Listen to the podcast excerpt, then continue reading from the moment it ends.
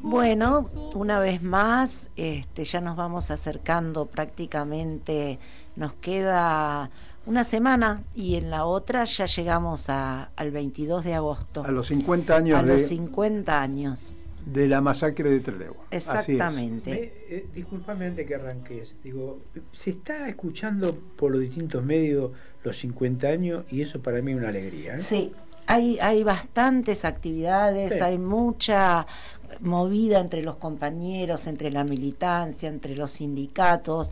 La verdad que sí, que... Eso es historia. sí, realmente. De paso vamos a eh, contar que el día 15 se va a poner una placa en lo que es la, ex ESMA, en el espacio de la memoria, con, con, todos los compañeros, con el nombre de todos los compañeros, y este ahí también participarán diferentes organizaciones sociales, este, sindicatos, etcétera, más los organismos de derechos humanos. Y creo que el 16 este, a las 14 horas, Fernando, es... En la, Avenida de la Plata, donde eh, era eh, la, sede del, Partido Justicialista a nivel nacional. Justamente, ¿por qué? Porque ahí se, se realizaron los velorios de varios ah, compañeros. Dentro de, ellos se encuentra uno de los compañeros que vamos a hablar hoy, Eduardo Capela, este, que cuando eh, entraron con los, con los féretros, este, había muchísima gente. Eh, en la esquina, Carlos Mujica y otro compañero sacerdote estaban dando una misa en homenaje a los compañeros. Bueno, llegó la policía y hizo un desmadre este, con esa movilización. Eso, eso ocurrió en prácticamente todos los casos, eso ocurrió en Córdoba, eh, con los compañeros que, en los velorios, prácticamente en todo el país donde fueron este, velados los compañeros, la, la policía este, quiso impedir las importantes movilizaciones que se desarrollaron a partir de la masacre. Bueno, como les decía, vamos a hablar de dos compañeros, que eran dos compañeros pertenecientes al Ejército Revolucionario del Pueblo, el PRTER, Eduardo Capela y Rubén Pedro Bonet. Eh, si bien tienen algunos años de diferencia, Capela era del año 48, es decir, tenía 24 años al momento de su muerte, era estudiante eh, de Ciencias Económicas de la UBA. Él había nacido en La Pampa y vino a estudiar a Buenos Aires. Participó en, el eh, en la semana de julio del 66 en lo que fue la famosa eh, marcha de los eh, bastones largos, que ah. fue cuando este, el dictador Onganía decide intervenir las universidades y hubo enormes movilizaciones universitarias para impedirlo. Esto fue, podría decirse, el comienzo de este, lo que fue em, la represión a todos los científicos. Esa, en esa acción de, de, Onganía se despidieron 700 científicos que tuvieron que ser exilados. Este, y acá vamos a reivindicar la, la, política que muchos años después nuestra presidente Cristina Fernández de Kirchner se dio una política para traer de vuelta a todos estos científicos, miembros del CONICET, etcétera. Eh, bueno, en ese contexto, este, Eduardo comienza su militancia en el PRT eh, y finalmente es detenido a mediados del 71. Eh, como la mayoría de estos compañeros, primero va de voto y luego es trasladado a Treleu.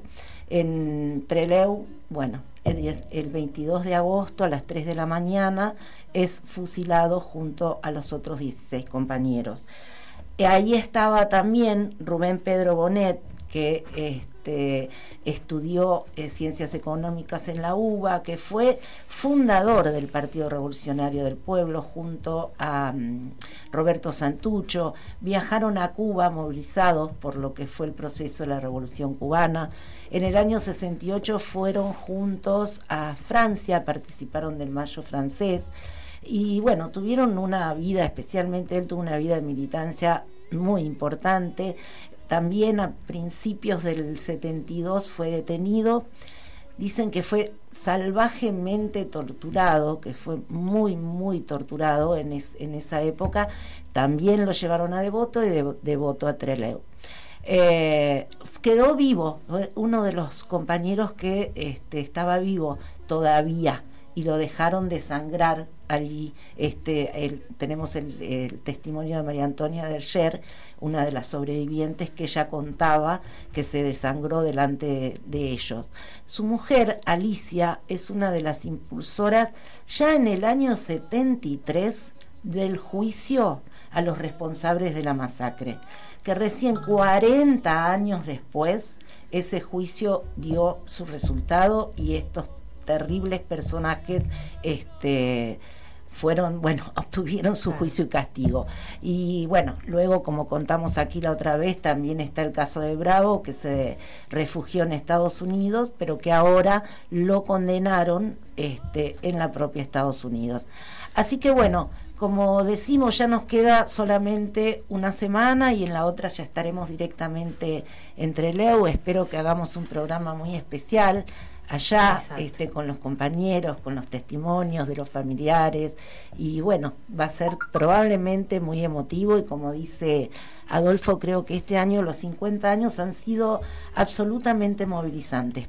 Para los grandes que fuimos partícipes, pero también para los jóvenes. Hay mucha juventud que quiere saber, que quiere conocer la historia, que le interesa. saber qué, pasó. ¿Qué fue lo que pasó? Exactamente. Que estuvo invisibilizado tantos, tantos años. Pero bueno, la verdad surge. Exactamente.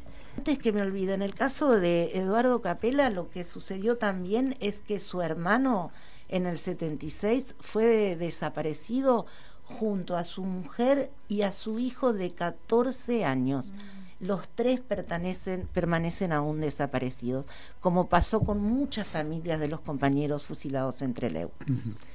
Bueno.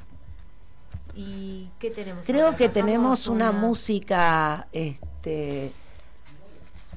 Sí, ahí va. 22 de agosto de 1972.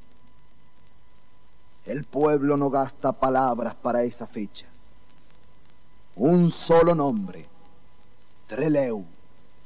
Y toda una historia de lucha se agolpa en 16 comandantes que ofrendaron su vida. Esa sangre que el pueblo jamás negociará, porque es su sangre.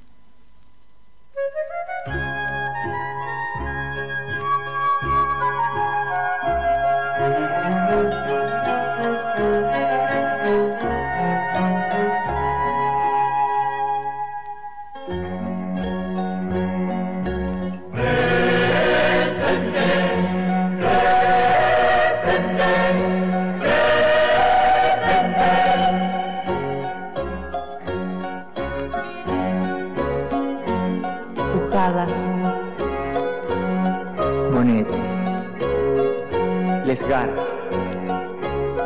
Clarisa, Ulla, Capello.